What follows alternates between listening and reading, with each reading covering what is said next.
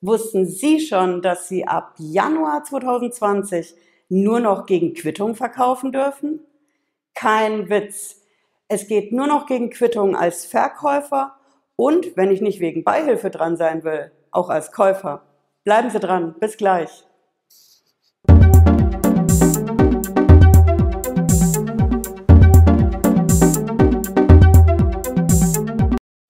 Ich bin Patricia Lederer. Ich bin Rechtsanwältin in der Frankfurter Steuerrechtskanzlei Lederer Law. Und ich freue mich, dass Sie heute hier bei uns sind in unserem Video zu dem Thema Quittungen. Quittungen, das klingt erstmal so ein bisschen dröge, ähm, ist aber ein brandheißes Thema, so wie alle Themen bei uns in diesem Kanal. Wenn Sie es interessiert mit der Steuer und dem Finanzamt, bleiben Sie gerne da drücken hier den Abo-Button und Sie verpassen kein Video mehr. Die kommen immer freitags, 18.30 Uhr liefern wir neue Videos und klar, wenn sich was tut, zwischendurch natürlich auch. Unser Thema ist heute brandaktuell.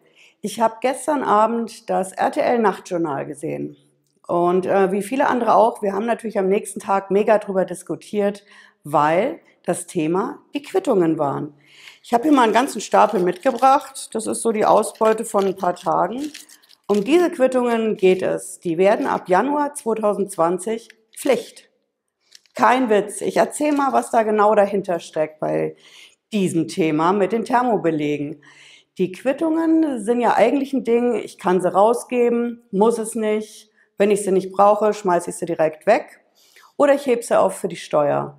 Bei der Steuer ist es ein bisschen lästig, dann muss ich die dann immer nehmen, auf irgendwas draufkleben.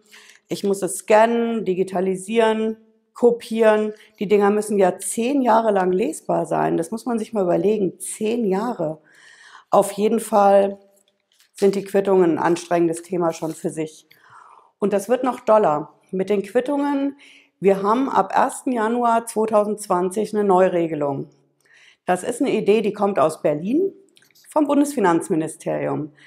Und das Ding nennt sich Kassensicherungsverordnung. Klingt erstmal ein bisschen strange, so wie viele Vorschriften aus dem Steuerrecht. Kassensicherungsverordnung ist konkret die Idee des Steuergesetzgebers, dass der Steuerhinterziehung, da wo es ums Bargeld geht mit den Kassen, Einhalt geboten werden soll.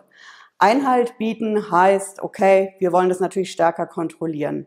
Mit den Kassen, die Kassen, die sollen im Idealfall alles digital ans Finanzamt schicken und wir müssen aber wissen, was geht raus aus der Kasse, was geht rein in die Kasse.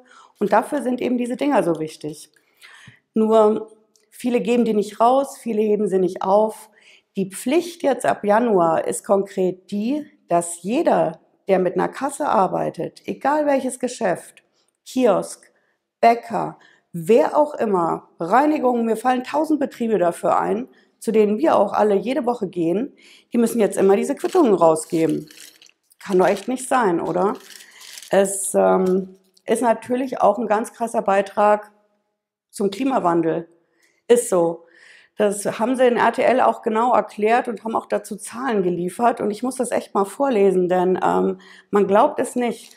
So eine Quittung, die passt jetzt nicht so ganz, aber das hier ist so eine Quittung, relativ normale Größe für, ich würde mal sagen, zwei Brötchen, vielleicht noch ein Getränk unterschiedliche Mehrwertsteuer, da entsteht dann schon mal so ein Beleg.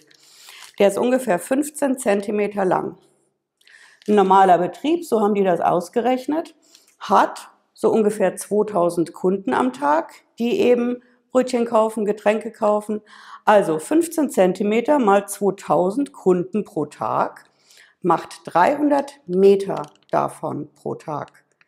Wenn ich jetzt von den Betrieben ausgehe, die durchgehend geöffnet haben, muss ich das ja für 365 Tage ausrechnen und da kommen raus schlappe 110 Kilometer Quittungen pro Jahr für einen Betrieb.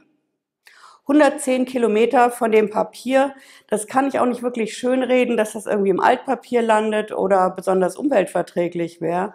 Auf keinen Fall. Das Thermopapier, das wissen viele nicht, aber das Thermopapier ist aus einem ganz bedenklichen Stoff. Der hat einen Namen, der nennt sich Bisphenol A-Beschichtung. Und diese Beschichtung, die steht im Verdacht, das Erbgut zu schädigen. Also einen Sinn haben diese Quittungen nicht unbedingt, Aber wir haben auf jeden Fall diese Vorschrift ab Januar, Kassensicherungsverordnung, die Dinger müssen rausgegeben werden.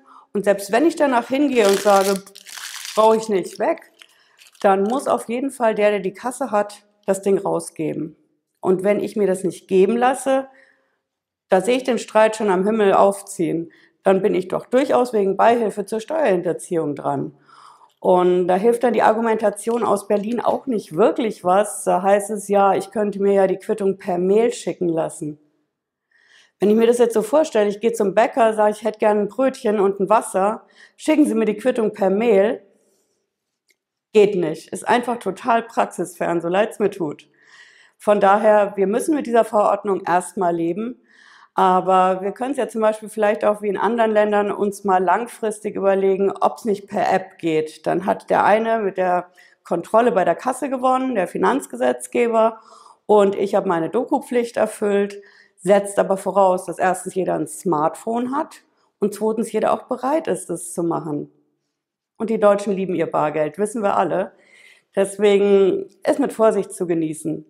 Auf jeden Fall, wer jetzt mit den Quittungen gerne das machen will, der soll es gerne machen. Und weg damit. Und wir sehen uns nächsten Freitag wieder. Bis dahin. Ciao.